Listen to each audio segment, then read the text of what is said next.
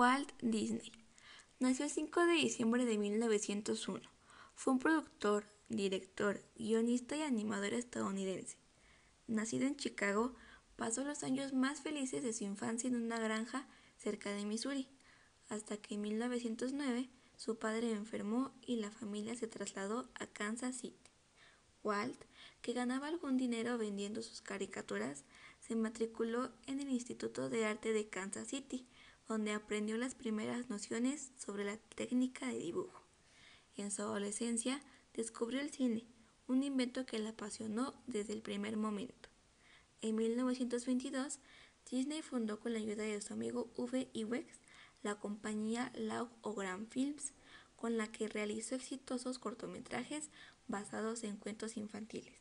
Sin embargo, los gastos de producción superaban los beneficios y el año siguiente tuvo que cerrar.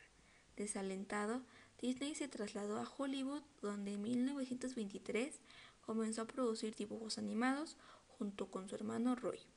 Disney fue creando al que sería ni más ni menos que el ratón Mickey Mouse, que con el tiempo sería el emblema de la llamada factoría Disney. Su primer película fue Blancanieves y los siete enanitos, siendo esta la primera película de dibujos animados.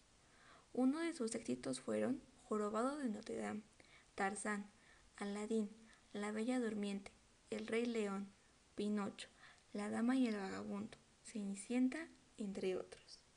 Piensa, sueña, cree y atrévete.